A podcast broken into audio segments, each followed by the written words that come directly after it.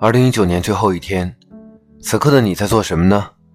是在准备即将开始的元旦假期，又或者此刻的你依然坚守在自己的工作岗位上？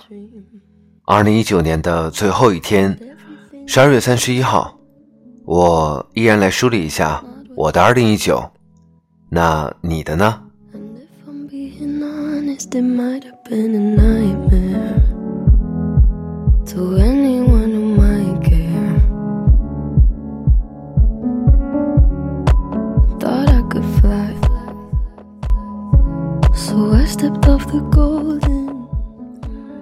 其实，在录制这一期节目之前，我挑选了很久的音乐，想找一个比较欢快的，或者比较轻松一点的，但是最后还是选择了这一首最近我非常喜欢的，来自于 Billie Eilish《Everything I Wanted》，稍微有一点阴郁吧，但是特别符合我的二零一九。好，梳理开始，年度阅读。二零一九年读过的书和前些年相比，并没有很多。如果来选出一本书作为推荐的话，那我会推荐来自于武志红教授《为何家会伤人》。原因很简单，因为长大成人的我们用了很多很多的时间和精力在进行自我疗愈，所以这一本书就是在讲解你和你的家庭之间的关系。年度剧集，嗯，《This Is Us》。Why Women Kill，庆余年。二零一九年里面的电视剧确实是不少，可是留下深刻印象的却又真的不多。年度电影，我是一个非常喜欢看电影的人。豆瓣上的评分呢，我现在已经评了一千多部电影。如果说二零一九年选出一部让我印象最深刻的电影，那应该是《少年的你》。少年的你也是到目前为止唯一一部我去电影院看了两遍的电影，所以如果此刻听到我的声音的你还没有看到的话呢，去网上找一下，已经有资源可以看了。年度综艺，我是一个非常非常喜欢看综艺节目的人，每年会看大量的综艺，老的、新的。那二零一九年给我留下印象最深刻的是令人心动的 offer，为什么呢？看一下你就知道了。年度单曲，看了一下在音乐平台上我的二零一九年的听歌的数据。二零一九年我大概一共听了有三千多首歌，那么三千多首歌里面，如果只选出一首的话，可能比较困难。音乐嘛，本来就是这样。年度城市，重庆和长沙。原因很简单，二零一九年对于我来说，并不是一个出行的高峰。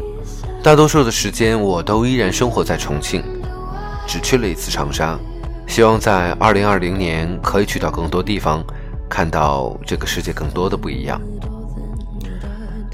年度晚餐，年度晚餐好像说起来就真的很多了，有一些自己做的菜吧。我想那些自己做菜、自己烹饪的晚餐都是印象很深刻的。年度健身房。二零一九年，我还真的是心血来潮的去坚持了一段时间，可是最后的结果还是和很多人一样，最后把钱都交给了健身房，仅此而已。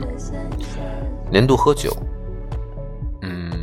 在二零一九年里面，自己好像越来越爱喝红酒了，虽然也说不出到底哪里好或者哪里不好，可是只是这样一种感觉吧。年度香味。我确实是一个不是经常会用香水的人，可是，在二零一九年里面，我有很多次在使用同一款香水，来自于 Giorgio Armani 啊，寄情这一款香水。如果你感兴趣的话，当然也可以试一下。年度运动，嗯，好像这一年都没怎么样运动，在健身房的跑步算吗？年度购物。年度购物应该最主要的还是提到双十一吧，因为今年的双十一应该是我有史以来花钱最多的一次，可能也是成家的原因，所以买了很多有的没的。管它呢，反正都已经买结束了。年度交通工具，那一定就是地铁吧？除了地铁还有公交，这样算吗？年度转变，我觉得二零一九年对我来说最大的转变就是我可能变得更加焦虑了一些。我很难定义这个焦虑到底是积极的或者是消极的，但我知道的是，这样的焦虑确实带给我了一些积极正面的影响。我当然也希望在二零二零年里面可以少一些焦虑，多一些积极，可以更加轻松的去面对我的生活，面对所有的人。年度创作，二零一九年确实是创作很少的一年，包括录节目，包括做很多其他的事情。年度心愿，我和我爱的人都安康。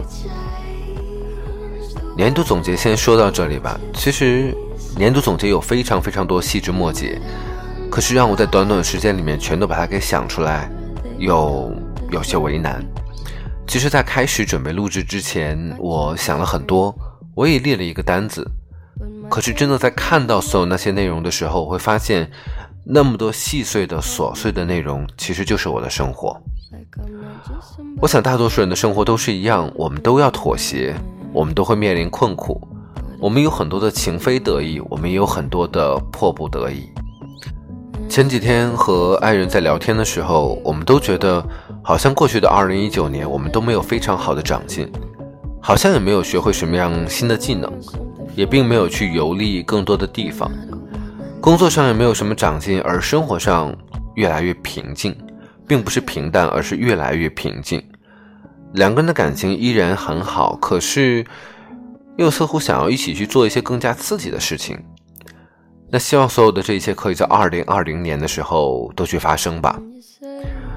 录制到这里的时候，确实觉得这个背景音乐略略的有些丧气，但是我也不想要再去更改了，好吧。